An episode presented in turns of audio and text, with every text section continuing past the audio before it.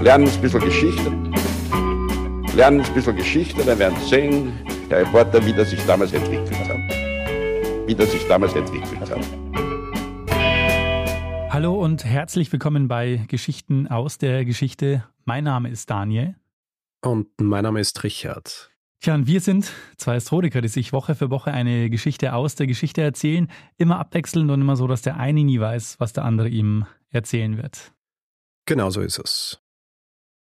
Bevor es hier jetzt aber weitergeht, kommt noch eine kleine Werbeeinschaltung. Werbung. Daniel. Ja. Jetzt waren ja gerade wieder die Oscars. Die Oscars. Und du weißt, ich, ich schaue mir das immer an. Oh ja. So ein bisschen aus Nostalgie, aber natürlich auch, weil ich mich für, für Filme interessiere. Und Da schlägst du dir die Nacht um die Ohren.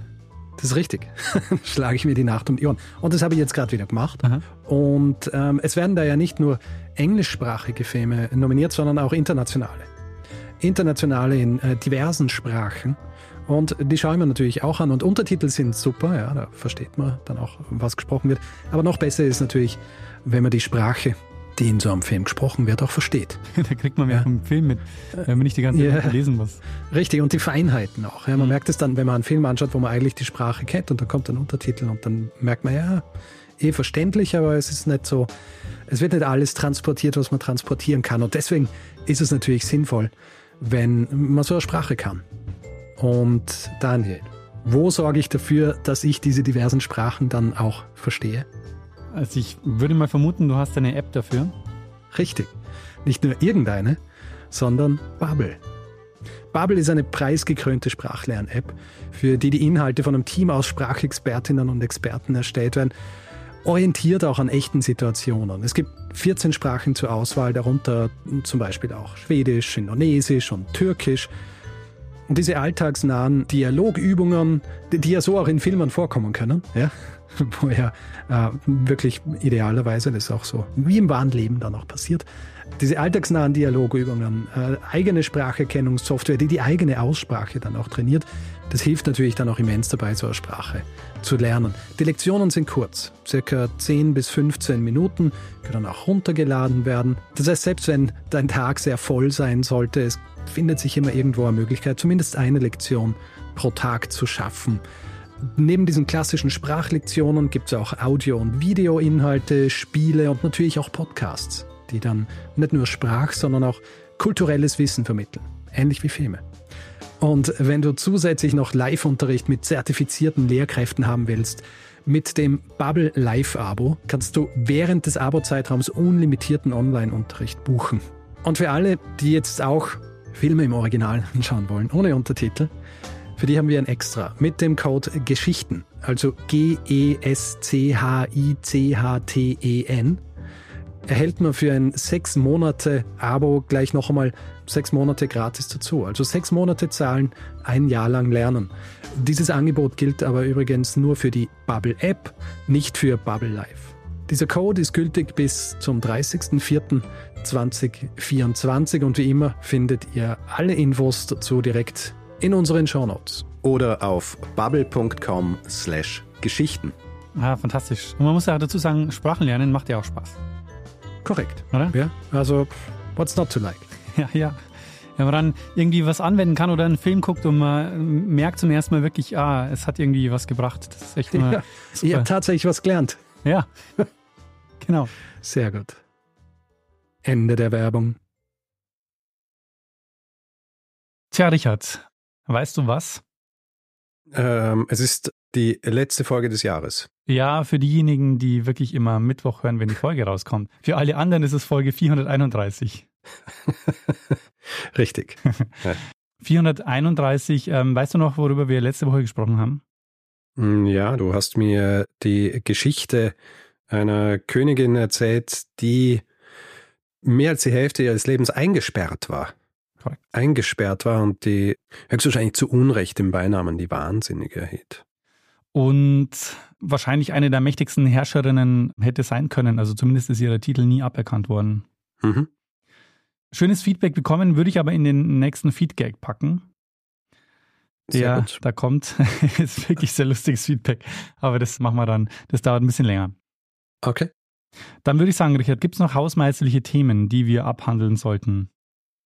Hausmeisterliche Themen. Naja, letzte Folge des Jahres für uns. Vielleicht nur kurz sagen, denke ich, sollten wir schon vermerken, dass wir ein schönes Jahr hinter uns haben. Oh ja. Mhm. Ein sehr schönes Jahr. Und das ist ja nicht zuletzt aufgrund unserer Hörerinnen und Hörer. Absolut. Also es war wirklich ein großartiges und aufregendes Jahr. Wir hatten das Buch, wir haben die Tour und was haben wir noch? Also es war eine ja, den Podcast, halt, Ja, genau. der, der auch noch ganz okay läuft. der, der ist so ein bisschen nebenbei näher, aber es ist wirklich fantastisch. Also dieses Jahr war wirklich großartig. Also war aufregend, anstrengend, aber auch großartig. Richtig. So muss es sein. Äh, Besser als umgekehrt. Ganz genau. Und was ist unser Plan für nächstes Jahr? Soll es so weiterlaufen? Äh, Weißt du, kennst unseren Modus operandi. Wir machen einfach weiter mit dem, was wir eh schon gemacht haben. Ja. Und schauen, was passiert. Ja. schauen wir mal. Also, soweit ich weiß, äh, ein weiteres Buch ist jetzt nicht geplant für nächstes Jahr. Das heißt, wir, ähm, ja, wir machen einfach so weiter wie bisher. Genau. Machen einfach jede Woche eine neue Folge. Ja. Wie auch diese Woche. Ich habe gehofft, dass du das jetzt als die elegante Überleitung nimmst. Nur wenn man dann die Überleitung kommentiert, dann ist die Überleitung ist schon wieder mehr. kaputt. Tja, Aber ich würde sagen, Richard, leiten wir doch das Ende des Jahres damit ein, dass du eine Geschichte erzählst. gut. Lass mich diese Folge mit einem Zitat beginnen. Ja. Ich speiste allein in einem kleinen Raum im oberen Stockwerk des Savoy Hotels an einem dieser herrlichen frühen Frühlingstage, an denen London dem Paradies am nächsten kommt, das die meisten von uns je erreichen. Ich war besonders hungrig und mir wurde ein ausgezeichnetes Mittagessen serviert. Gegen Ende kam ein kleines Gericht in einer silbernen Schale, das vor mir aufgedeckt wurde mit der Botschaft, dass es speziell für mich zubereitet wurde. Dieses Zitat stammt aus den Memoiren einer australischen Opernsängerin, geboren als Helen Mitchell, Mhm. die im Jahr 1892 unter anderem auch in London gastiert und im Zuge dessen im Savoy Hotel abgestiegen ist. Dass sie hier jetzt ihr eigenes Gericht serviert bekommt, liegt daran, dass sie den Schöpfer jenes Gerichts bereits Jahre vorher in Paris getroffen hat und ihm davon erzählt hat, dass sie Pêche Cardinal au Coulis de Framboise liebt. Äh, darum ist es nicht verwunderlich, dass jene für sie kreierte Köstlichkeit sehr eng verwandt mit diesem Pfirsichgericht ist. Ah, ich wollte sagen, Pesch kommt mir bekannt vor, das müsste der Mhm. Pfirsich sein. Ja. Genau. Und äh, das Gericht selbst ist relativ einfach. Ja. Es wird Jahre später vom Erfinder in seinem Kochbuch verewigt werden und es besteht aus genau zwei Zeilen. Die Pfirsiche in Vanille-Läuterzucker pochieren, erkalten lassen, in einer Schale oder einem Becher auf einer Lage Vanilleeis anrichten und mit Himbeerpüree überziehen. Hm. Was allerdings im Rezept nicht steht, wahrscheinlich weil es wenig praktikabel ist, ist eine zusätzliche Verzierung, die ursprünglich dazu kam, nämlich ein kleiner Schwan aus Eis, Mhm. in dem dieses Schälchen mit Pfirsichen und Eis steht. Das Gericht wird schließlich den Namen eben dieser Opernsängerin erhalten, allerdings diesen Namen, unter dem sie berühmt wurde, nämlich Nelly Melba. Ah. Daniel, wir werden in dieser Folge über das Leben und den massiven Einfluss jenes Mannes sprechen, der nicht nur Pesch Melba, sondern etlichen anderen Gerichten ihren Namen gegeben hat und dessen eigener Name auch heute noch eng mit der Haute Cuisine, also der, der Spitzenküche verknüpft ist. Also lehn dich zurück, Daniel, denn wir widmen uns jetzt dem äh, relativ wilden Leben des Georges Auguste Escoffier, der die Welt der Spitzenküche für immer verändern sollte. Escoffier. Ja, sehr interessant. Escoffier, hast du von, von Escoffier schon mal gehört? Nie gehört. Ah, hervorragend. von Pfirsich Melba habe ich schon gehört, aber von Escoffier noch nie. Gut, dann weißt du jetzt schon ein Detail über ihn, nämlich dass er Pfirsich Melba ins Leben gerufen hat. ja? Wir werden im Laufe dieser Folge noch viel darüber hören, welche Bedeutung Escoffier in einer Welt haben wird, die in erster Linie von reichen, adligen oder berühmten Menschen bevölkert worden ist. Als Escoffier am 28. Oktober 1846 in einem kleinen Dorf an der Côte d'Azur geboren wird, ist er allerdings nichts von alledem. Mhm. Ja. Sein Vater, so wie sein Großvater, ist Schmied und obwohl sie nicht arm sind, vermögend sind sie auch nicht. Er durchlebt eine recht glückliche Kindheit, so wie Escoffier es später beschreiben wird. Und deswegen tut dieses fehlende Vermögen ihm eigentlich keinen Abbruch, beziehungsweise seinem Glück. Gemeinsam mit seinen vier jüngeren Geschwistern wird er in erster Linie von seiner Mutter Madeleine aufgezogen, was nicht wahnsinnig außergewöhnlich ist. Was sich jetzt in seiner Kindheit allerdings schon abzeichnet, eine gewisse Faszination fürs Essen. Denn er kocht regelmäßig mit seiner Großmutter, was ihn wahrscheinlich auch nachhaltig prägen wird. Mhm. Jetzt ist so, oft folgen ja Söhne den Vätern in ihren Berufen und weil Auguste der älteste Sohn war, könnte man das auch bei ihm erwarten. Es gibt allerdings ein kleines Problem äh, mit Fokus auf klein. Auguste Escoffier war relativ klein gewachsen. Ja, als Erwachsener wird er nur so um die 1,60 groß sein. Als es darum geht, dass er eine Ausbildung findet, also mit 13 Jahren, ist er halt höchstwahrscheinlich noch kleiner. Mhm. Und sein Vater, der erkennt, dass die Arbeit als Schmied nichts für ihn ist, beschließt also was anderes für ihn. Sein Bruder, also der Bruder seines Vaters, also der Onkel von Escoffier, der betreibt nämlich ein Restaurant in Nizza, das nicht weit von ihrem Heimatort entfernt ist. Auguste wird also bei seinem Onkel in die Lehre geschickt und beginnt in der Küche des Restaurant Français ganz unten. Vielleicht ein paar Worte zu Nizza. Als Escoffier beginnt dort zu arbeiten, also im Jahr 1859, ist die Stadt selbst noch Teil des Königreichs Sardinien. Ein Jahr später allerdings wird Nizza dann französisch, quasi im Rahmen eines Tauschprogramms des Vertrags von Turin, der wiederum mit den Plänen einer Einigung Italiens zu tun hat. Also mhm. Napoleon III. erhält unter anderem Nizza, dafür sichert er dem Königreich Sardinien seine Unterstützung zu. Mhm. Jedenfalls, Nizza war zu dieser Zeit noch nicht so ein Tourismus-Hotspot wie heute, aber auch schon damals aufgrund des milden Klimas ein beliebter Urlaubsort. Vor allem für die, die sich's leisten haben können. Und das Restaurant Français, das war jenes Restaurant, in dem sie bedient wurden, die, die sich's leisten haben können. Mhm. Für Auguste war diese erste Arbeit in der Küche ein hartes Pflaster. Ja? Also sehr klein gewachsen. Selbst mit Absätzen hat er Schwierigkeiten, alle Küchengeräte zu bedienen, beziehungsweise überall drüber schauen zu können. Und die Stimmung in so einer Küche zu jener Zeit, die war sehr rau. Ja. Was heißt ja. zu jener Zeit? Ist es heute besser? Äh, anders. anders als damals. Wir werden noch ein bisschen drüber sprechen, was es mit, mit den Küchen zu jener Zeit auf sich gehabt hat. Ja.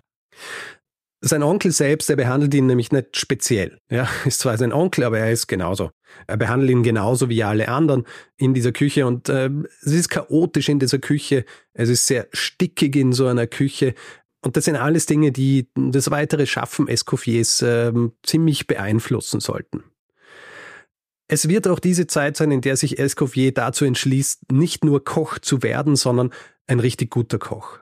Es wird klar, dass er von allein nicht genug Interesse dran gehabt hätte, aber es zeigt sich, dass er jemand ist, der, wenn er was beginnt und wenn er was anpackt, dass er es richtig macht. Ähm, es ist also so die erste Zeit, als seine Ambitionen zum Vorschein treten. Mhm. Ein Umstand, der ihn schließlich dann auch dazu bringt, im Jahr 1865 einen gewissen Monsieur Bardou anzusprechen, der im Restaurant Français speist. Der ist aus Paris und war dort Besitzer eines Restaurants, und zwar des Petit Moulin Rouge. Hm. Nicht zu verwechseln mit dem Tanzclub, ja. Der wird erst im Jahr 1889 eröffnet. Ah, okay. Dieses Petit Moulin Rouge ist ein Restaurant, das so wie das Français, in dem der Escoffier zu jener Zeit arbeitet, gehobene Küche anbietet und Escoffier, der kriegt eine Stelle in diesem Petit Moulin Rouge und er ist hier jetzt so richtig in seinem Element. Dieses Restaurant ist wahnsinnig glamourös, zieht die besten Gäste an. Die Arbeit in der Küche allerdings, die ist weit weniger glamourös. Dominiert wird sie vom Chefkoch Ulysse Rahot und du musst dir so eine Küche zu jener Zeit ziemlich infernal vorstellen.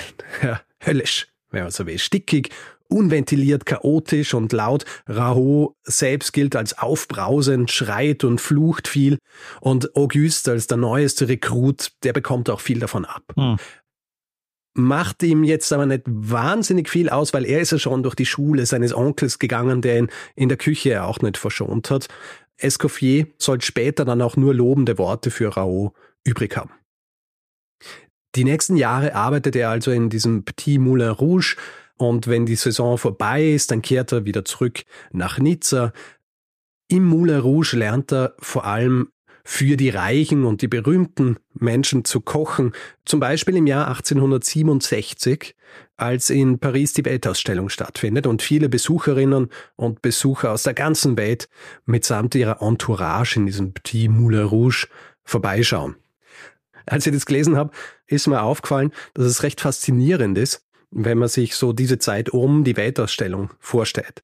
Weil mit Escoffier haben wir jetzt nämlich schon den dritten Mann, der eine Verbindung zu dieser Weltausstellung gehabt hat. Vielleicht erinnerst du dich, ich habe eine Folge gemacht über Adolf Sachs, mhm. den Erfinder des Saxophons. Der ist bei der Weltausstellung 1867 und stellt sein Saxophon vor. Das ist Folge 351.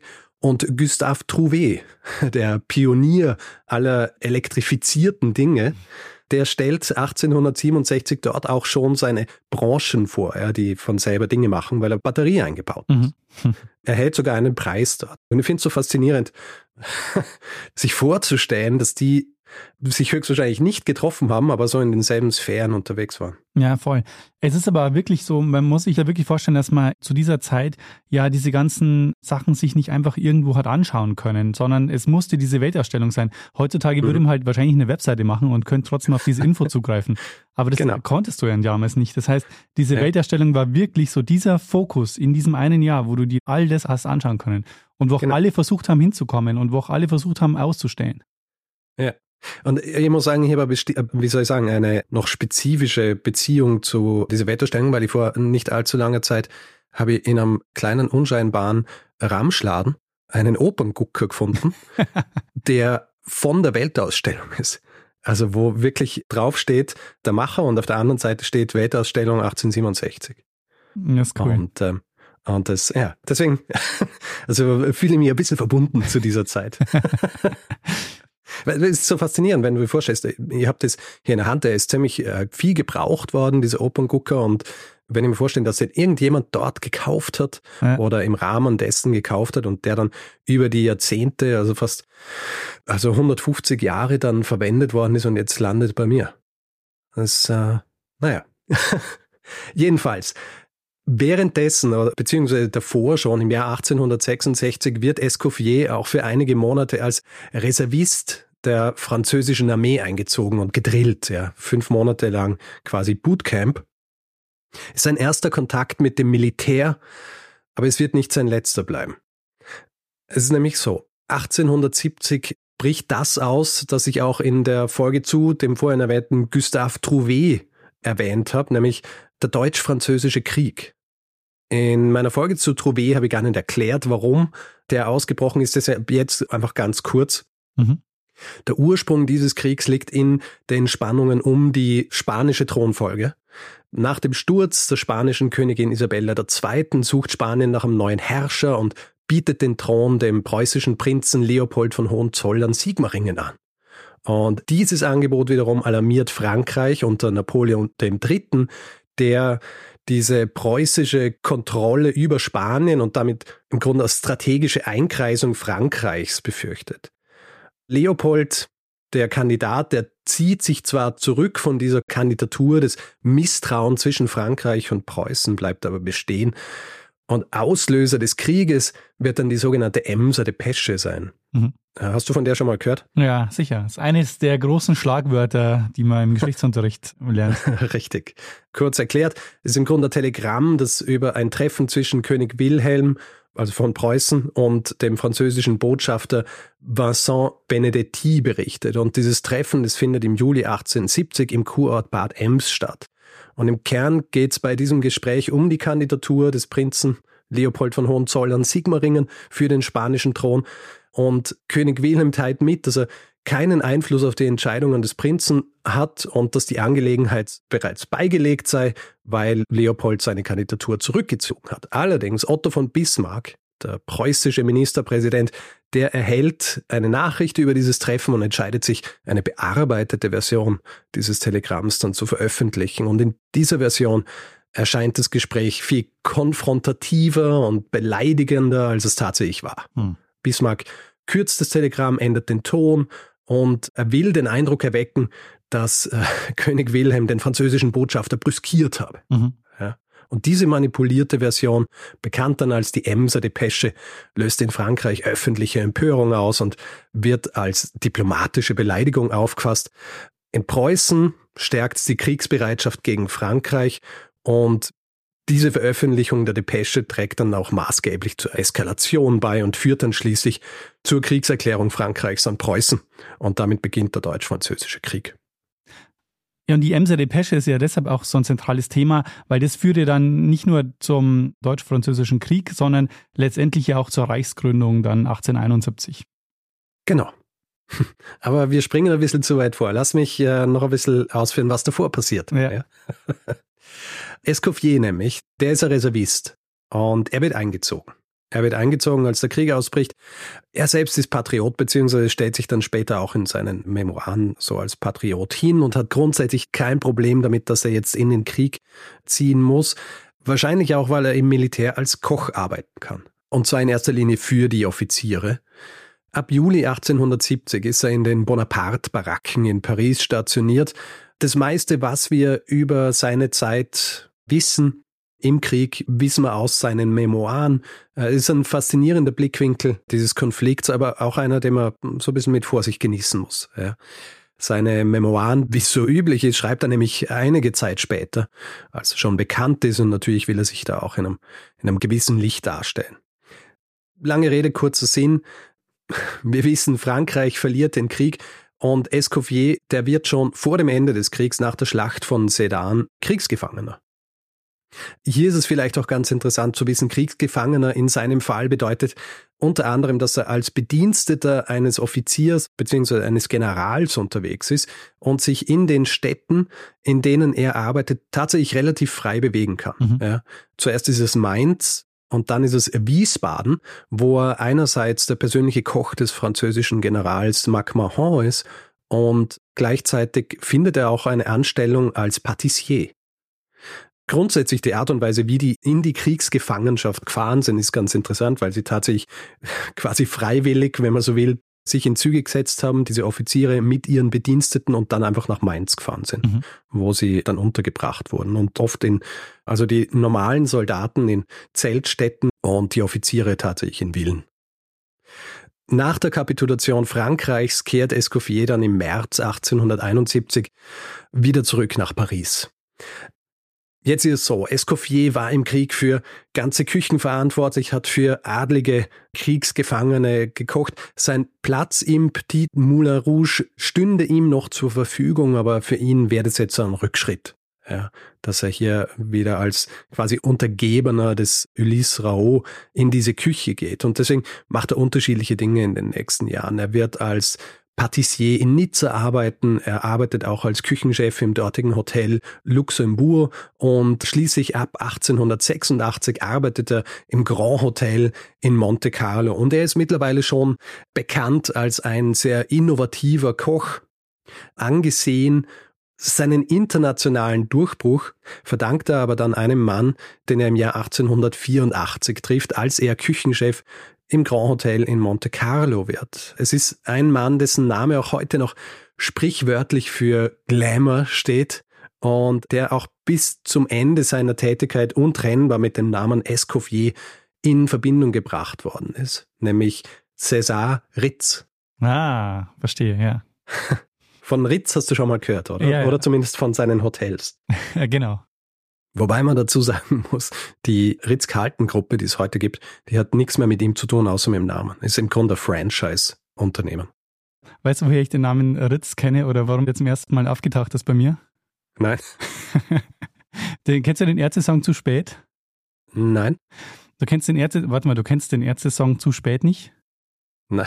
Nein. Okay. Ähm, also ich glaube nicht. Da gibt es die Textteile, du warst mit ihm essen, natürlich im Ritz. Bei mir gab es nur Currywurst mit Pommes frites. Und als äh, Jugendlicher habe ich mir natürlich irgendwann gedacht, so, hä, was soll das heißen, Ritz? Und habe es dann mal nachgeguckt. Daher kannte ich den Namen Ritz. Hervorragend. Sehr gut. Okay, aber du hast jetzt die Aufgabe, du musst dir nachher mal ähm, von die Ärzte zu spät anhören. Alles klar. Ich meine, ich glaube, diese Textzeile kommt mir schon recht bekannt vor. Ich habe nie aktiv Ärzte gehört. Und mein Bruder hat viel Ärzte gehört und vielleicht habe ich es da einfach mitgekriegt. Sehr gut. Quasi passiv gehört, wenn man so will. Jedenfalls dieser Cesar Ritz war ein außergewöhnlich talentierter Hotelmanager, ursprünglich äh, aus der Schweiz. Und als er Escoffier zum ersten Mal trifft, hat er bereits eine lange Liste an erfolgreichen Hotels, die er mit aufgebaut bzw. gemanagt hat. Und als Escoffier auf ihn trifft, ist er eben auch gerade der Manager des Grand Hotels in Monte Carlo. César Ritz und Auguste Escoffier, die beginnen jetzt eine Zusammenarbeit, die ihresgleichen sucht. Äh, Ritz, der ein visionärer Hotelier ist, übrigens, weil ich gesagt habe aus der Schweiz, kommt aus dem Kanton Wallis. Ah, ja, sehr gut. Ist äh, für dich relevant. Nicht aus Wallis, sondern aus Wallis. Aus dem Wallis, ja. ähm, jedenfalls, der Ritz, der erkennt schnell das Talent und auch die, wie soll ich sagen, die Innovationskraft von Escoffier und Ihre Partnerschaft, die eben im Grand Hotel in Monte Carlo startet, die wird frischen Wind in die traditionelle Hotellerie und Gastronomie bringen. Ritz Fokus liegt auf erstklassigem Service und Escoffiers Küchenführung ist eben genau das, was man in einem Hotel braucht, das Treffpunkt der Elite ist. Und ihre Zusammenarbeit, die etabliert neue Standards in der Luxushotellerie und in der Gastronomie. Was wohl auch damit zusammenhängt, dass beide zwar für ihre eigenen Dinge zuständig sind, also Hotel der eine, Restaurant der andere, aber sie befruchten sich gegenseitig, wenn man so will. Ja, Ritz liebt zum Beispiel, die Dinge zu kosten, die Escoffier macht, eben Anregungen zu geben oder ihm zu sagen, ob was wahnsinnig gut ist oder nicht. Also er ist begeistert von neuen Gerichten, die Escoffier macht und Escoffier auf der anderen Seite der bringt sich auch ein, wenn es um das Dekor, äh, das Geschirr und so weiter der Räume geht, in denen das Essen dann tatsächlich zu sich genommen wird. Ja? Mhm. Also die Essenssäle, also Präsentation und all diese Dinge, da arbeiten sie auch eng zusammen. Was Escoffier nun auch macht im Zuge dieser Zusammenarbeit, er führt Speisekarten ein. Hm. Ich meine, du hast ja mal eine Geschichte gemacht über den Beginn des Essengehens. Ja. In Frankreich ist er zu jenem Zeitpunkt auch noch nicht so lang her, aber Speisekarten hat es zu jener Zeit noch nicht gegeben. Also mhm. da war es dann halt so, da hast du hingesetzt und dann hast du gekriegt, was es gegeben hat. ja. Also für viele unterschiedliche Speisen, wo man sich dann à la carte also direkt von der, von der Karte was aussuchen hat können. Dafür war die Organisation in diesen Küchen nicht gut genug. Mhm. Ja.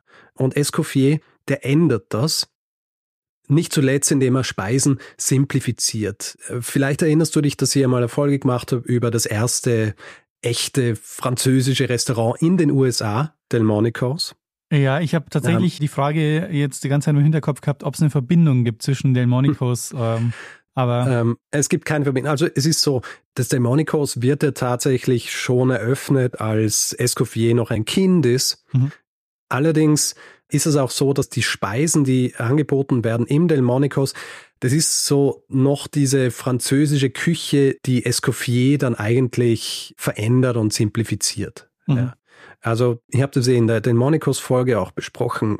Im Delmonicos zum Beispiel, da wurden die Speisen ja oft dann auch im Rahmen von so einem Bankett zum Beispiel präsentiert, angelehnt dann eben auch diese frühere Art der Präsentation, wo einfach alle Speisen schon auf einen Tisch gestellt wurden und dann oft auch mit diesen sehr feinen Skulpturen aus Zucker zum Beispiel. Mhm die im Grund zu schade waren, um sie zu essen. Aber das ist eben die Art der Präsentation gewesen. Und Escoffier, der ändert es der ändert die Art und Weise, wie präsentiert wird, er simplifiziert die Speisen grundsätzlich.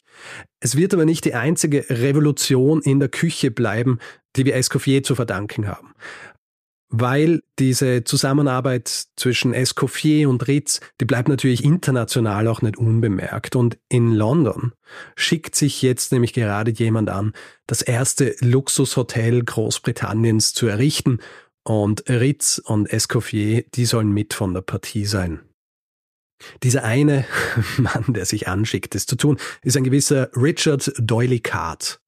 Richard Doyle Card selbst eine sehr außergewöhnliche Person, geboren nur einige Jahre vor Escoffier, wird er zu einem der einflussreichsten Theateragenten und Impresarios des viktorianischen und dann auch edwardischen Englands.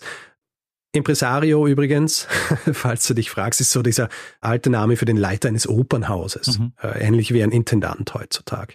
Und Doyle Card, der eröffnet im Jahr 1881 das Savoy Theatre, wo vor allem Operetten aus der Feder der berühmten Gilbert and Sullivan aufgeführt werden. Und dieses Opernhaus ist ein Prunkstück, das gleichzeitig auch mit Innovationen ausgestattet ist, zum Beispiel elektrischem Licht. Und Doyle Card, der auch in der neuen Welt in New York City in luxuriösen Hotels übernachtet hat, der möchte es jetzt auch für London. Die hinken, was das angeht, der neuen Welt nämlich ein bisschen hinterher. ähm, das heißt, in den USA gab es die guten Hotels und in Europa das gute Essen. Quasi, ja. England ist immer so ein bisschen eine Ausnahmesituation.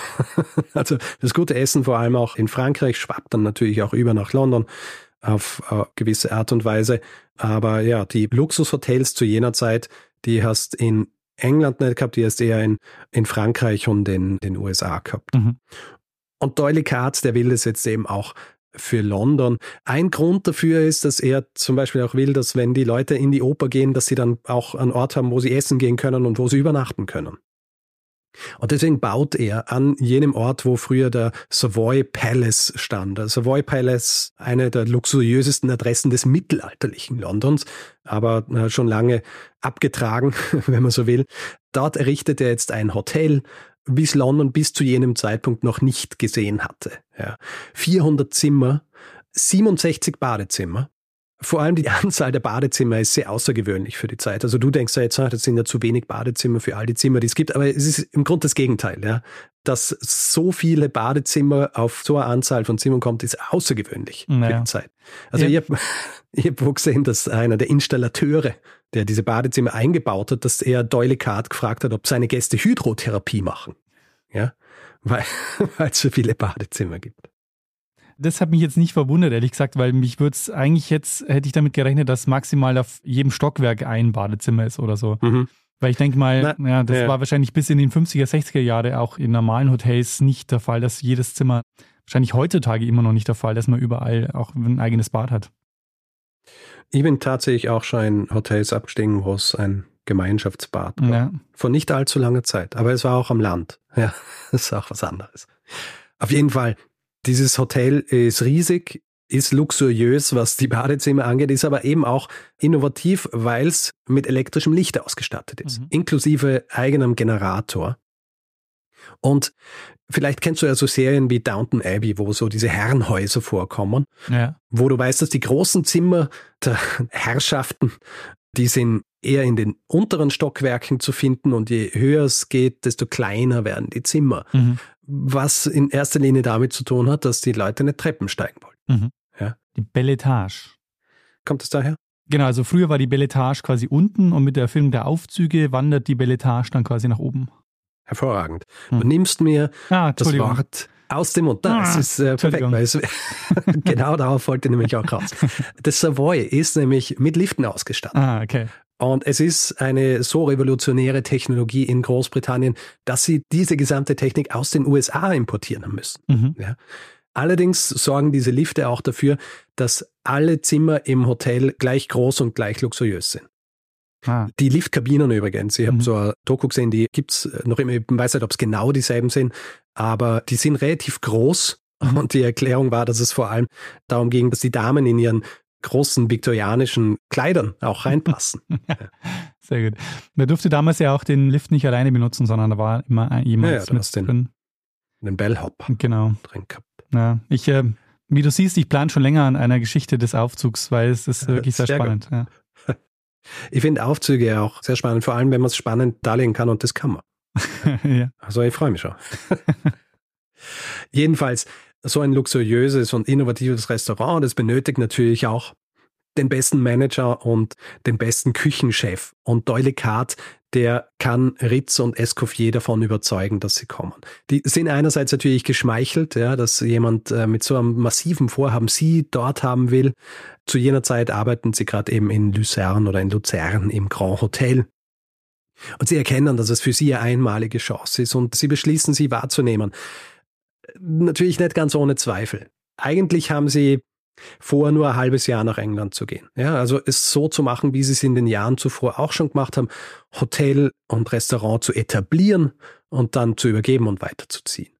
Und Escoffier zum Beispiel ist kein großer Fan der englischen Sprache, um es gelinde zu sagen.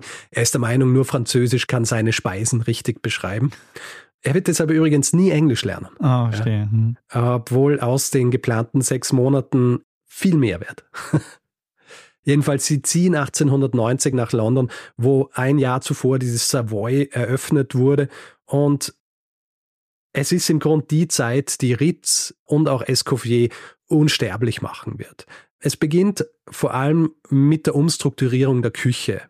Du erinnerst dich, ich habe vorhin gesagt, die Küchen zu jener Zeit, wie es auch ein Autor beschrieben hat, die sind höllisch. Also heiß, stickig, chaotisch. Die Öfen wurden mit Kohle beheizt. Es gab viel Geschrei, wenig Organisation und um sich davon abzulenken, wurde massiv gesoffen. Ja, Alkohol, mhm. der Alkoholgenuss war ein riesiges Problem in diesen Küchen, was gleichzeitig auch dafür gesorgt hat, dass dann am Ende des Tages, wenn alle schon so viel getrunken haben, es oft einmal Auseinandersetzungen gegeben hat, auch mhm. körperliche Auseinandersetzungen. Und Escoffier kommt nach London und er setzt jetzt hier etwas fort, das er schon in den Jahren zuvor in anderen Hotels begonnen hat einzuführen, und zwar ein neues Organisationssystem in der Küche. Wenn ich dir den Namen dieses Systems sage, dann kannst du dir wahrscheinlich auch vorstellen, wo er seine Inspiration dafür hergenommen hat. Es ist nämlich das sogenannte Brigadensystem. Hm, na gut, er war ja auch Militärkoch, also insofern. Genau. Also dieses System, das inspiriert ist von militärischen Hierarchien, zielt darauf ab, die Küchenarbeit effizienter und organisierter zu gestalten. Also Escoffier teilt die Küchenbesatzung in verschiedene Spezialgebiete oder Partien auf, wobei jeder Bereich von einem Chef de Partie geleitet wird. Also diese Spezialisierung erlaubt es den Köchen und Köchinnen, sich auf bestimmte Bereiche wie Soßen, gebratenes Fleisch oder Desserts zu konzentrieren, was zu einer höheren Qualität und auch Konsistenz der Speisen führt. Und Escoffier selbst übernimmt dann die Rolle des Chef de Cuisine, der diese gesamte Küchenbrigade koordiniert und leitet. Wobei man hier auch dazu sagen muss, dass auch Escoffier hier auf den Schultern von Riesen stand, weil dieses Partiesystem, das hat vorher schon existiert, nur noch nicht so streng hierarchisch reglementiert, wie Escoffier das dann mit seinem Brigadensystem macht. Also als Escoffier zum Beispiel im Petit Moulin Rouge beginnt, hat er auch schon spezifische Rollen in. Zuerst der Rotisseur, der für das Fleisch zuständig ist, und dann der Saucier, der für die Soßen zuständig ist.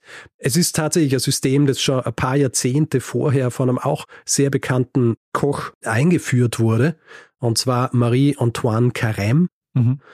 Der werkt zu Beginn des 19. Jahrhunderts, wurde auch schon als König der Köche und Koch der Könige bezeichnet, weil er zum Beispiel für Napoleon Bonaparte auch gekocht hat.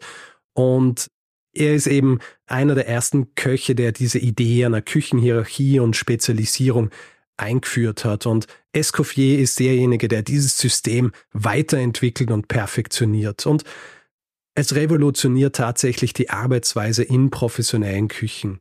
Also während vor Escoffier diese Küchen oft chaotisch und ineffizient organisiert waren, schafft Escoffier mit diesem Brigadensystem also eine klare Struktur und eine Hierarchie, die effiziente Arbeitsabwicklung und auch bessere Kommunikation ermöglicht.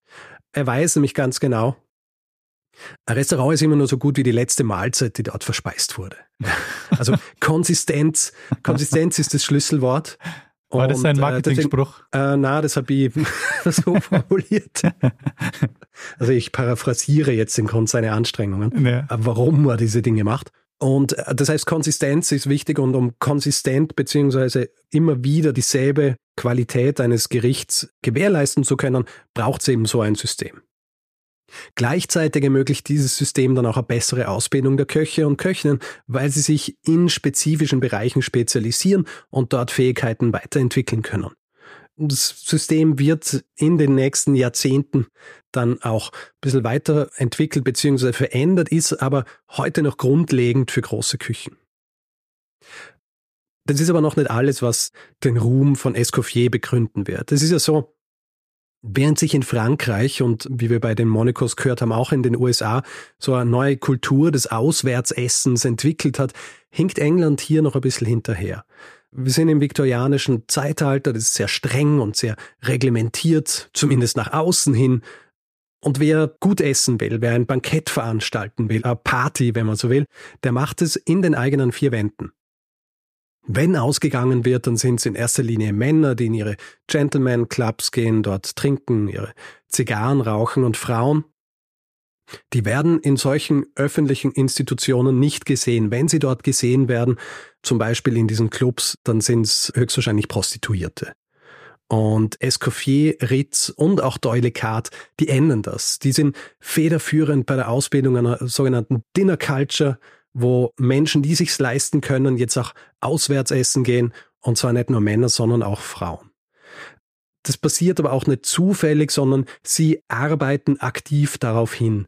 Sie laden zum Beispiel Lady de Grey, die Frau des Earl de Grey, ein, im Restaurant des Savoy zu speisen, dort auch ein Bankett für ihre Freundinnen zu veranstalten, was sie auch tut und damit so den Weg ebnet für andere Frauen, die auswärts essen gehen wollen. Unterstützt wird das Ganze von Ritz durch eine sehr spezifische Inneneinrichtung des Savoy. Ritz lässt zum Beispiel in den Speisesälen rosafarbene Luster aufhängen, ähm, weil er grundsätzlich die Einrichtung ein bisschen femininer gestalten will, aber er auch der Meinung ist, dass es dem Teint der Frauen schmeichelt. Und damit ebnen sie im Grund auch den Weg für Frauen, die auswärts essen gehen wollen, was sie natürlich nicht einfach nur machen, weil sie hier für Gleichberechtigung sorgen wollen, sondern weil es natürlich auch dafür sorgt, dass sie damit mehr Geld verdienen. Und eine weitere Sache, die Escoffier macht, um seinen Ruhm zu fördern, ist, er beginnt mehr und mehr Speisen zu Ehren berühmter Personen zu entwickeln oder sie nach ihnen zu benennen. Wenn du dich an meine Einleitung erinnerst, es ist nicht nur Nelly Melba, nach der er Speisen benennt, obwohl er zu ihren Ehren auch eine sehr dünn geschnittene Scheibe Toast benannt hat. Ja, Toast Melba. Er macht es auch mit anderen. Also zum Beispiel die Speise Latimbol Grimaldi wird nach dem Fürsten von Monaco benannt. Mhm. Äh, Les Filets de Sol Walewska werden nach der Frau von Zar Alexander II. von Russland benannt. La Poulard Adelina Patti wird nach der Opernsängerin Adelina Patti benannt. Oder er macht es auch so, er führt ein Gericht ein, Cherries Jubilee, wie es auf Englisch dann heißt, ein Gericht, das zu Ehren des 60-jährigen Thronjubiläums von Queen Victoria kreiert wurde. Hm, mhm.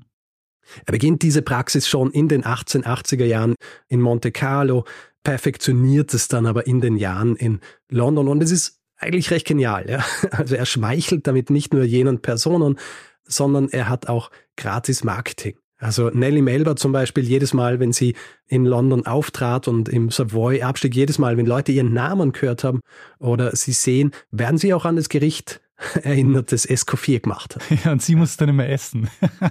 sie bringen sie dann immer so. Ja, sie, sie mag es halt auch. Ja. ähm, übrigens, und das ist auch ganz interessant, Melba schreibt davon, dass sie das Gericht im Savoy erhalten hat. Tatsächlich erhält sie es laut Escoffier aber im Zuge der Eröffnung eines anderen Hotels. Und welches das ist, wirst du gleich von mir erfahren. Es ist so, Ritz und Escoffier nämlich, statt der sechs Monate, die sie in London verbringen wollen, sind jetzt schon sieben Jahre lang im Savoy. Und es wird in jener Zeit zum wahrscheinlich berühmtesten Hotel der Welt. Also Celebrities aus der ganzen Welt wollen dort übernachten und speisen und sie tun's in Massen. Und einer der wahrscheinlich berühmtesten und wichtigsten dieser Gäste war der Prince of Wales, der später zum britischen König Edward VII. wird. Mhm. Ein bekannter Lukul und auch schwere Nöte ist er jemand, für den Escoffier schon seit seinen Tagen im Petit Moulin Rouge kocht und dann eben auch im Savoy, wo er tatsächlich zu einem der häufigsten Gäste wird. Und für das Hotel ist es großartig, weil wenn Aristokratie auftaucht, dann folgen auch alle anderen. Es ist also ein bisschen verwunderlich, dass Ritz und Escoffier im Jahr 1898 das Savoy verlassen. Die Geschichte, die dazu in jener Zeit erzählt wird, ist, dass sie gemeinsam ein eigenes Projekt entwickelt haben und sich dem widmen wollten, was sie auch tun werden. Allerdings wird Escoffier einige Zeit später in seinen Memoiren vermerken, dass es eine Meinungsverschiedenheit gab, die mit ihrem Abgang zusammenhing. Mehr führt er das aber nicht aus. Hm. Ein knappes Jahrhundert, nachdem sie das Savoy verlassen haben, im Jahr 1984, landen anonyme Dokumente auf dem Schreibtisch eines Gastronomiejournalisten, Paul Levy, in denen der Grund, weshalb beide das Savoy verlassen haben, sehr klar dargelegt wird. Es ist nämlich so Anfang des Jahres 1897. Das Restaurant läuft besser denn je, fallen die Profite. Also mehr Einnahmen denn je, aber ein Abfall von 24 Prozent, was die Profite angeht. Wie kann das sein? Irgendjemand zweigt sich Geld ab. So ist es. Es wird eine interne Untersuchung ins Leben gerufen und dabei kommt heraus, dass Escoffier und Ritz etwas taten, was eigentlich nicht so unüblich war in Küchen zu jener Zeit. Und zwar vereinbaren sie mit Lieferanten höhere Preise, als die Dinge tatsächlich kosten. Mhm. Und die Differenz, die stecken sie ein. Die Dokumente zeigen auch, dass Escoffier Bestechungsgelder von seinen Lieferanten angenommen hat, dass die für die Hotelküche bestellten Lebensmittel routinemäßig deutlich untergewichtig geliefert wurden.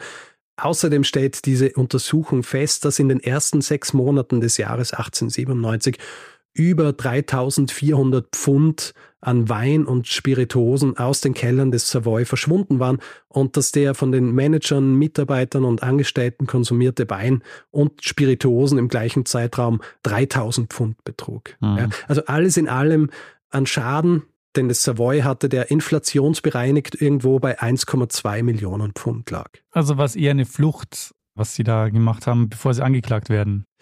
Ähm, auf eine Art, ja. Hm. Also Ritz und Escoffier, die werden damit konfrontiert, die müssen alle ihre Posten im Savoy aufgeben und sie stimmen auch zu, dem Hotel zurückzuzahlen, was sie schulden. Das Savoy stimmt zu, im Gegensatz dazu wird diese gesamte Sache einfach geheim gehalten. Interessanterweise, das Savoy erhält im Zuge dieser Rückzahlung insgesamt 19.137 Pfund. Von Escoffier selbst recht wenig. Ich glaube, er zahlt nur 500 Pfund zurück. Es geht vor allem auf Ritz und an weiteren Angeklagten, wenn man so will, zurück. Aber diese 19.137 Pfund sind fast so viel wie der gesamte Profit des Savoy in diesem Jahr, der bei 20.000 Pfund lag. Also jede Menge. Ähm, Im Jahr 1992 übrigens bestätigt der Vorsitzende des Savoy, Sir Hugh Wantner, dass diese Dokumente tatsächlich Originaldokumente aus den geheimen Archiven des Hotels waren und dass die Geschichte stimmt. Und er sagt auch, dass die Direktoren zu dieser Zeit die Angelegenheit einfach nicht offenlegen wollten. Hm. Ja. Einerseits, um die Übeltäter nicht in Verlegenheit zu bringen, andererseits um sich selbst auch nicht in Verlegenheit zu bringen. Ja, weil man muss sich auch vorstellen, wäre ein riesiger Skandal gewesen, wenn dieses Savoy, das das Lieblingshotel und Restaurant des Thronfolgers ist, weil das in so einen Skandal verwickelt gewesen wäre. Und obwohl Ritz und Escoffier jetzt rausgeworfen wurden, abgesehen von dieser Peinlichkeit ist es nicht so schlimm, denn tatsächlich planen sie schon seit einiger Zeit ein eigenes Hotel mit Restaurant und zwar kein geringeres als das Ritz in Paris. Gebäude ist schon gekauft, auch Investoren gibt schon. Es gibt auch ein eigenes Unternehmen dazu, das Ritz Hotel Syndicate. Und die informieren sie nach ihrem Rauswurf davon, dass sie eben rausgeworfen worden sind, bestreiten aber, dass sie irgendwas falsch gemacht haben. Und dem Ritz Hotel Syndicate ist egal. Die bezahlen sie jetzt schon, bevor das Hotel überhaupt eröffnet wird, damit sie einen Lebensunterhalt haben. Und am 15. Juli 1899 wird dann das Hotel Ritz in Paris eröffnet und es ist erwartungsgemäß ein riesiger Erfolg. Also Celebrities aus allen Bereichen sind dabei und es ist vor allem dieses Hotel, das in den darauffolgenden Jahren den Ruf von Cäsar Ritz so prägen wird, nicht zuletzt, weil es nach ihm benannt ist. Die letzte Zusammenarbeit zwischen Escoffier und Ritz wird dann schließlich noch das Carlton Hotel in London sein. Im Jahr 1899 wird es eröffnet, direkt neben dem Majesty's Theatre oder Her Majesty's Theatre, designt und gebaut vom Architekten C.H. Phillips, der die beiden dann eben auch im Carlton haben will. Und dieses Carlton, das wird zu einem Konkurrenten des Savoy, weil es ähnlich luxuriös ist wird das neue Lieblingshotel bzw. Restaurant des Thronfolgers, dem Prince of Wales. Allerdings bleibt der dann nicht mehr lange Thronfolger, weil am 22. Jänner 1901 stirbt Queen Victoria. Es ist sprichwörtlich und auch buchstäblich das Ende einer Ära. Escoffier befürchtet, dass jetzt die Besuche des Thronfolgers ausbleiben werden, weil als König kann er nicht wirklich ständig so ausgelassen feiern. Hm. Es, ähm, es wird tatsächlich ein bisschen dorthin kommen. Allerdings, diese Thronfolge beziehungsweise die Krönung, die wird aber indirekt auch damit zu tun haben, dass die Zusammenarbeit zwischen Ritz und Escoffier beendet wird. Es ist nämlich so, zu Ehren der Krönung wird ein massives Festmahl geplant, ein Festmahl, das diesmal nicht von irgendjemand außerhalb bezahlt wird, sondern vom Hotel selbst veranstaltet wird. Das liegt nämlich auch direkt an der Pall Mall, also diese große Straße, wo dann auch der König und die Königin vorbeifahren würden. Das heißt, das Hotel ist ausgebucht. Alle wollen dort sein und wollen zuschauen, wie diese Krönung stattfindet. Die Sache ist die, zwei Tage vor der Krönung muss sich der König, der beinahe König einer Notoperation unterziehen und das Ganze wird verschoben. Hm. Also alles ist ausgebucht, alles ist vorbereitet und im Zuge dessen erleidet Ritz einen, einen Nervenzusammenbruch beziehungsweise auch einen Kreislaufkollaps, von dem er sich so richtig nicht mehr erholen wird. Er wird sich dann im Jahr 1903 von der Arbeit im Carlton zurückziehen. Er eröffnet dann zwar noch 1906 das Ritz London, ist dann aber nicht mehr operativ tätig. Jetzt ist zwar das Ende der Ritz-Escoffier-Partnerschaft. Escoffier hat aber, was seinen Ruhm angeht, noch ein Ass im Ärmel. Im Jahr 1903 veröffentlicht er nämlich Le Guide culinaire, Aide Mémoire de Cuisine Pratique, ein Kochbuch, das auf Deutsch als der Kochkunstführer bekannt ist und das über 5000 Rezepte enthält und eines davon habe ich ja ganz am Anfang genannt, nämlich Peschmelba. Und dieses Kochbuch legt vor allem Wert auf Klarheit, ja, einfache Durchführbarkeit und auch saisonale und frische Produkte. Es ist ein außergewöhnliches Werk, das in erster Linie an professionelle Köche und Köchinnen gerichtet ist und das heute auch noch als quasi Grundlage für die französische Küche dient, beziehungsweise für die Küche, mhm. gehobene Küche an sich. Es ist eine Küche, die anders aussieht als die noch vor 50 Jahren. Und du hast ja vorhin auch, also vorhin haben wir auch gesprochen über diese unterschiedliche Art und Weise, wie im Delmonicos gekocht wurde, versus jene Restaurants, in denen Escoffier Küchenchef war. Und Charles Ranhofer oder Ranhofer, der hat ja Ende des 19. Jahrhunderts mhm. sein eigenes Kochbuch geschrieben. Den Epicurean. Hervorragend. Genau den. Mit auch tausenden Rezepten drin. Aber dort ist alles noch viel pompöser, ja, viel, viel komplexer. Wenn du dann im Gegensatz dazu das Kochbuch von Escoffier siehst, äh, es ist ein sehr großer Unterschied in der Art und Weise. Und es ist wirklich auch bis heute ein Kochbuch, das im Grunde so als Bibel dient. Also hm. Julia Child, die amerikanische Köchin, die bezeichnet dieses Buch, so wie viele andere auch, als Bibel der Kochkunst und das fundamentale Kochbuch. Paul Bocuse. Begründer der Nouvelle Cuisine, der nennt es das grundlegende Werk für jeden ernsthaften Koch. Obwohl es wahrscheinlich keine Ex-Benedict enthält, oder? Als Rezept. Ähm, ich glaube, ich hab, äh, kann nicht nachschauen. Ich habe es mir natürlich besorgt. Ja. ähm, Escoffier bleibt nach dem Abgang von Ritz Chefkoch im Carlton in London und zwar bis zu seinem Ruhestand im Jahr 1920. In diesen Jahren festigt Escoffier dann seinen Ruf als einer der größten Köche seiner Zeit. Er schreibt weitere Bücher und im Jahr 1913 kocht er auch für den deutschen Kaiser Wilhelm II. auf der SS Imperator, mhm. einem Ozeandampfer der Hamburg-Amerika-Linie. Und es ist eine Gelegenheit, bei der der Kaiser angeblich zu ihm sagt, ich bin der Kaiser Deutschlands, aber Sie sind der Kaiser der Köche. Mhm. Wie wahr das ist, sei dahingestellt, mhm. weil es ist was, was die Presse gerne mal so, was der ja auch selbst Karem hat, König der Götter und so weiter. Mhm. Selbst beschreibt es Escoffier nicht so in seinen Memoiren, aber es ist ein Ausspruch, der auf eine Art und Weise tatsächlich äh, stimmen könnte. Und dieser Kaiser der Köche, 1920 in den Ruhestand getreten, wird schließlich dann am 12. Februar 1935 im Alter von 88 Jahren sterben und er ist in seinem Heimatort Villeneuve-Loubet begraben. Seine Verdienste um Frankreich, die wurden allerdings noch einige Jahre zuvor geehrt, nämlich im Jahr 1919. Da wird ihm der Ehrenlegion Verdienstorden verliehen, die höchste Auszeichnung Frankreichs. Und die haben auch wieder eine kleine Verknüpfung zum Elektro-Erfinder Gustave Trouvé. Der erhält diesen Orden nämlich im Jahr 1881. Hm. Werter Daniel, war meine Geschichte über Auguste Escoffier, jenen Koch, der nicht nur die besten und glamourösesten Hotels des 19. und frühen 20. Jahrhunderts bekocht hat, sondern auch das System der Küchen grundlegend verändert und optimiert hat und der mit seinem Kochbuch im Grund die Bibel der modernen Kochkunst verfasst hat. Uh, oh, wow, ähm, also äh, super spannend, Richard. Also ich habe äh, wirklich wenig Ahnung überhaupt von der Geschichte des Kochens oder so. Also außer das, was du mir bislang in den Folgen erzählt hast. Oder du mir in deinen Folgen. Ja, ja, wobei ich äh, wenig immer aufs Kochen selber eingehe. Ähm, hm. Aber sag mal, aber ist es so, dass er ähm, diese Haute Cuisine nicht erfindet, aber quasi prägt? Also erfinden tut das nicht. Also er hat vor ihm natürlich auch, aber Haute Cuisine ist natürlich auch, wie soll ich sagen kann, jetzt ganz klar umrissener Begriff. Mhm. Aber er prägt wie sonst kein anderer vor ihm. Und nach ihm wahrscheinlich auch nicht. Hm.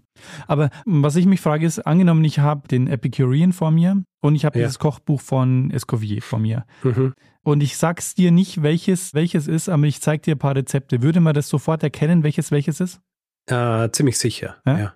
Ziemlich sicher. Ich meine, du müsstest, es ist lustig, weil der Epicurean ist ja auf Englisch geschrieben worden, obwohl es von einem französischen Koch ist und ähm, Guide Culinaire auf Französisch.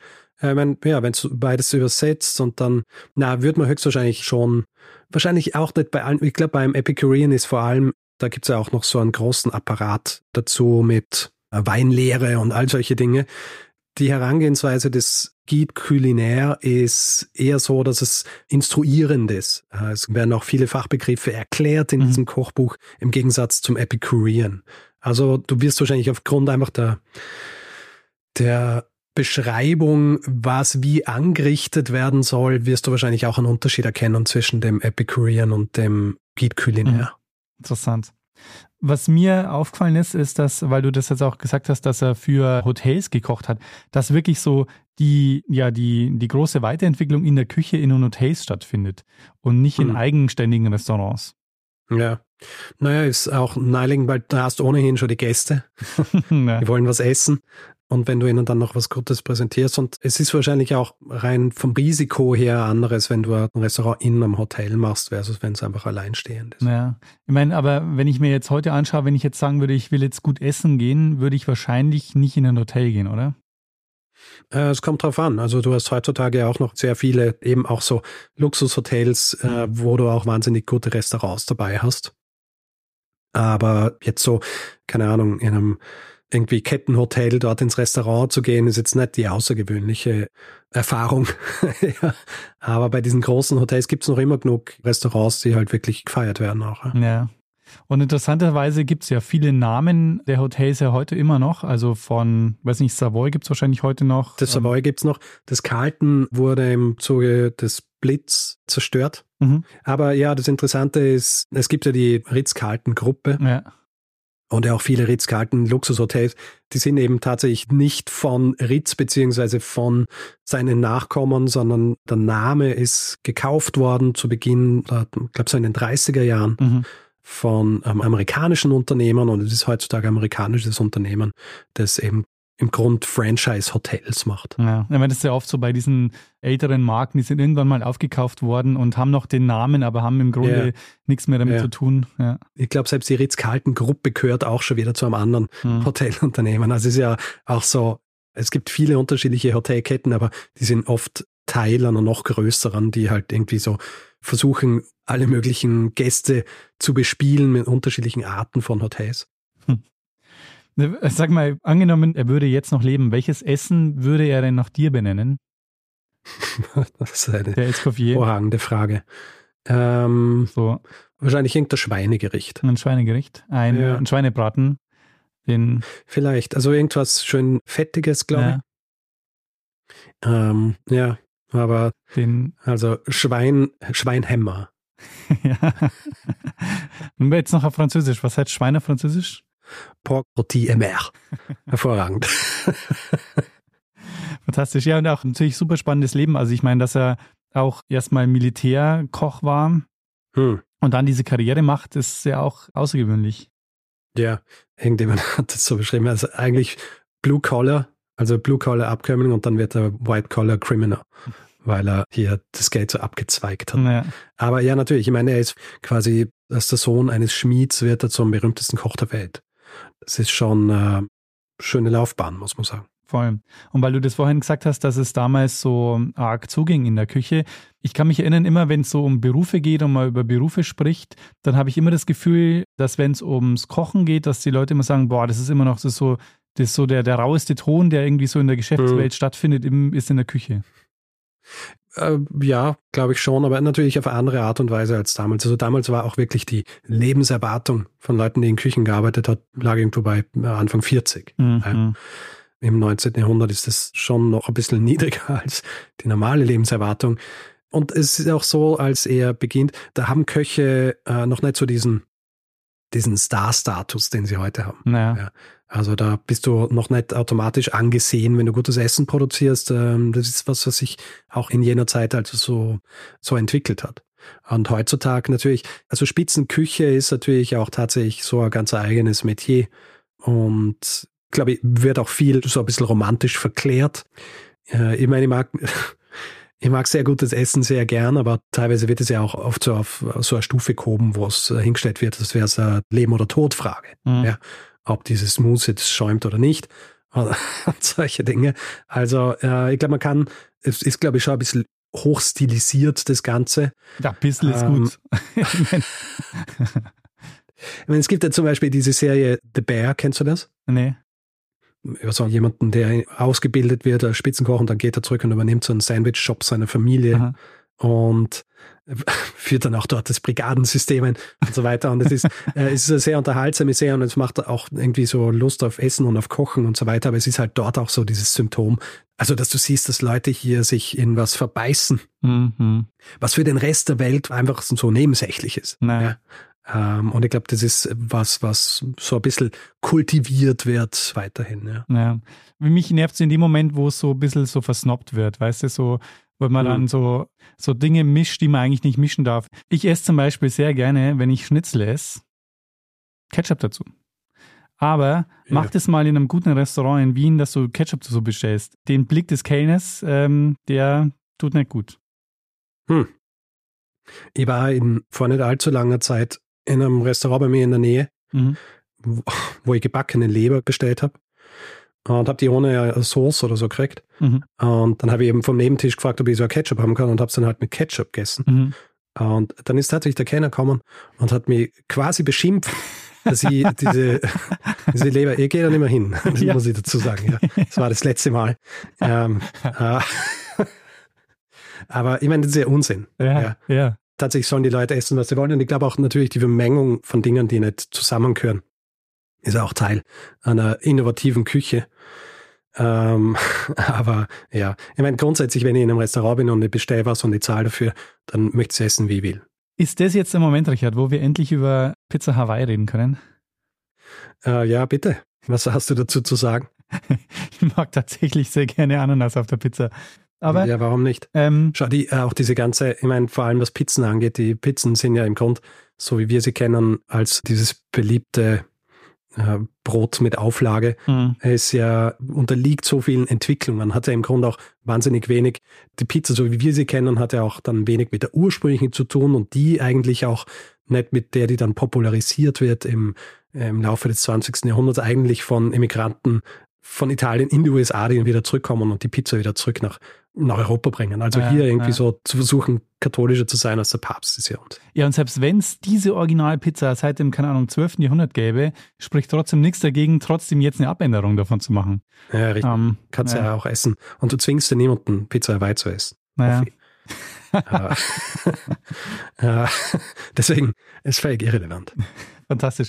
Richard, äh, gibt es äh, einen Hinweisgeber oder eine Hinweisgeberin für diese Geschichte? Ähm, also Escoffier habe ich schon immer wieder mal auf der Liste gehabt, weil er kommt dann natürlich dann auch unter, wenn du über berühmte Köche redest. Aber ich habe vor nicht allzu langer Zeit einen Hinweis erhalten von Stefan. Mhm.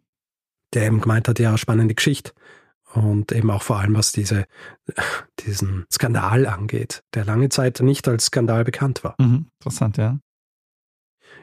Gut, vielleicht noch Literatur. Es gibt eine schöne Biografie, sehr ausführliche von Kenneth James, die heißt Escoffier, The King of Chefs.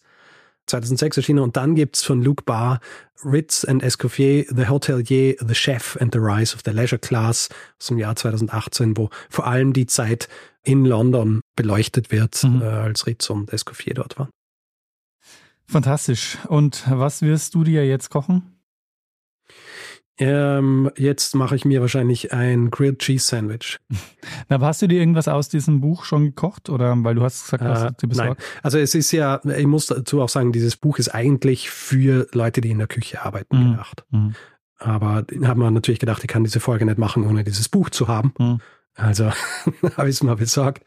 Aber ja, es ist in erst, also es ist nicht für Amateure wie mich gedacht, eigentlich. Obwohl es auch genug Leute gibt, die nicht professionell kochen und dies verwenden, weil sie halt sehr ambitioniert sind. Also du bräuchtest die Brigade zu Hause. Idealerweise. ja, du musst halt ja, mal Gäste einladen. ja. Und dann muss ich sie zuerst einmal instruieren und so weiter. Und ich bin ja, kein äh, Chef de Cuisine.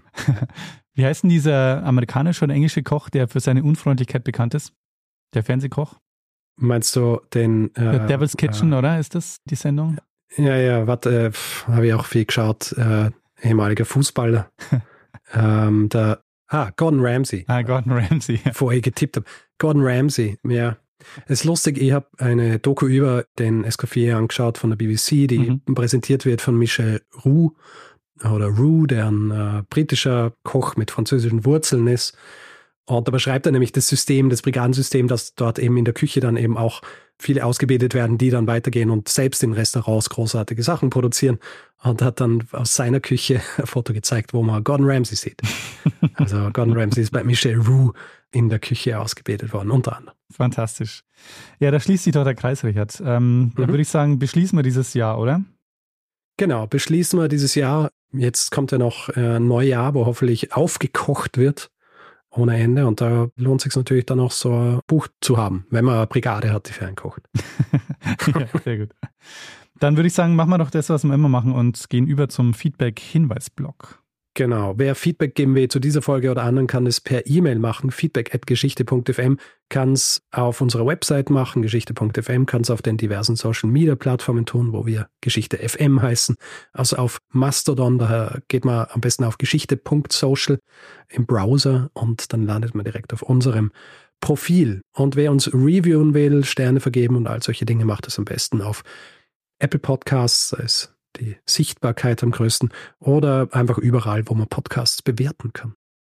Wer uns nicht nur hören, sondern auch lesen möchte, hat die Möglichkeit, ein Buch zu kaufen. Das heißt, Geschichten aus der Geschichte gibt es immer noch im Buchhandel zu kaufen. Außerdem gibt es Merch unter geschichte.shop. Und wer diesen Podcast werbefrei hören möchte, hat zwei Möglichkeiten. Die eine Möglichkeit ist via Apple Podcasts. Da gibt es den Kanal Geschichte Plus. Oder bei Steady kann man sich den Feed kaufen für 4 Euro im Monat. Da gibt es alle Infos unter geschichte.fm slash steady. Wir bedanken uns in dieser Woche bei Judith, Sofian, Sebastian, Martin, Markus, Elisabeth, Lena, Stefanie, Kai, Silat, Christoph, Achim, Andreas, Lisa, Thomas, Oliver, Dennis, Christine, Maximilian, Urs, Dominik, Laura, Martin, Felix, Friedrich, Lukas, Lars, Horst, Katharina, Bettina, Daniel, Evstratios, Frank und Udo. Vielen, vielen Dank für eure Unterstützung. Ja, vielen herzlichen Dank. Und danke auch an Lene Kiebel fürs Schneiden dieser Folge. Bevor wir jetzt äh, was ganz anderes bezüglich einer Folge, die ich gemacht habe, äh, nämlich zum Eimerkrieg. Aha. Ich wurde nicht darauf hingewiesen, dass ich noch jemanden vergessen habe, der mir den Hinweis geschickt hat. Und ich habe dann nachgeschaut, es hat sich im Spam-Ordner gelandet, deswegen nicht gesehen. Yannick hat mir im Oktober auch einen Hinweis zum Eimerkrieg geschickt. Also oh, er sei hiermit nachgeholt. Ja, wenn Yannick das jetzt überhaupt noch hört, Richard. Er hört es sicher. Ich muss ihm einfach sagen, er muss bis zum Schluss hören. Alles klar, sehr gut. Dann äh, machen wir doch das, gut. was wir immer machen. Genau, geben wir dem einen das letzte Wort, das immer hat. Bruno Kreisky. Lernen ein bisschen Geschichte. lernen ein bisschen Geschichte, dann werden Sie sehen, der Reporter, wie das sich damals entwickelt hat. Wie das sich damals entwickelt hat. Äh, ist das Pork? Pork, na, nicht Pork, da, oder? Was? Warte mal, was ist Schwein? Ähm,